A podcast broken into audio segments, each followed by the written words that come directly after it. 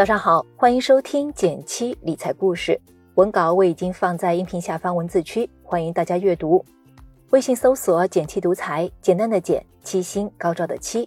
关注后回复“电台”，你真的会变有钱哦。话不多说，马上开始我们今天的内容吧。春节假期一过完，市场就连续大跌。一些前期热门的明星基金，年后动辄跌幅百分之十五以上。相信很多人心里都在犯嘀咕：我手上的基金该继续买还是该赎回呢？抄底还是接着定投呢？面对这样的市场，我们该怎么应对？今天我们就来聊聊。最近，巴菲特发布了二零二一年致股东信。从股票投资来看，二零二零年巴菲特跑输大盘将近十六个点。不过，这不是他第一次落后于大盘。二零一九年，巴菲特同样跑输了大盘。但这不妨碍他从一九六五年到二零二零年五十五年复合收益率高达百分之二十。我们常说，一年五倍者如过江之鲫，五年一倍者却了若星辰。巴菲特从不在意某一天或某个月的涨跌，他认为评估一个人投资水平的高低需要一个完整的周期。牛市时鸡犬升天，常常是乱拳打死老师傅，不懂的人赚的反而更多。熊市时，不好的公司在跌，好的公司也在跌，很难判断真实情况。因此，完整的牛熊周期是一个重要的衡量标准。这也是我们选择基金经理时非常注重的一点，看他有没有穿越牛熊的能力。这段时间，听到了无数关于顶尖基金经理的质疑声。买基金时信誓旦旦说要投资一年以上，可一波动，一年就变成了一月、一周。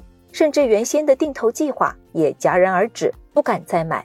还有一种情况是，一些刚开始买基金的朋友，最近看到下跌，投资的节奏就有点乱了，想所谓抄底，一次性买入。那么这样做是不是真能帮我们赚到更多钱呢？我们以沪深三百为例，看看在持续下跌和横盘震荡的情况下，定投和一次性买入的效果有什么不同吧？大家可以看一下文稿里的图片，结果会更直观。情况一：持续下跌，结果定投胜。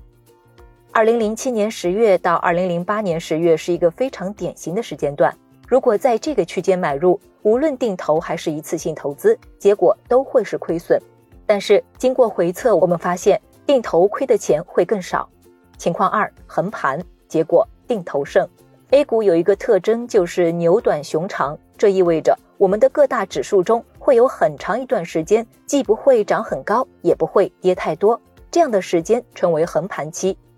二零一零年四月到二零一三年四月就是比较典型的横盘期。在这个时间段，无论是定投还是一次性投资，收益都不算特别好。但是经过数据回测，我们发现定投的收益率依然胜出一筹。所以你发现了吗？在市场下跌或者震荡等情况下。坚持定投的好处比你想象中更多。面对大跌，我们很容易用后视镜看自己的操作，做一个如果当初怎么怎么就好了的判断。连巴菲特都承认自己没有预测短期市场的能力，愿意为最大化长期收益而承受短期波动的痛苦。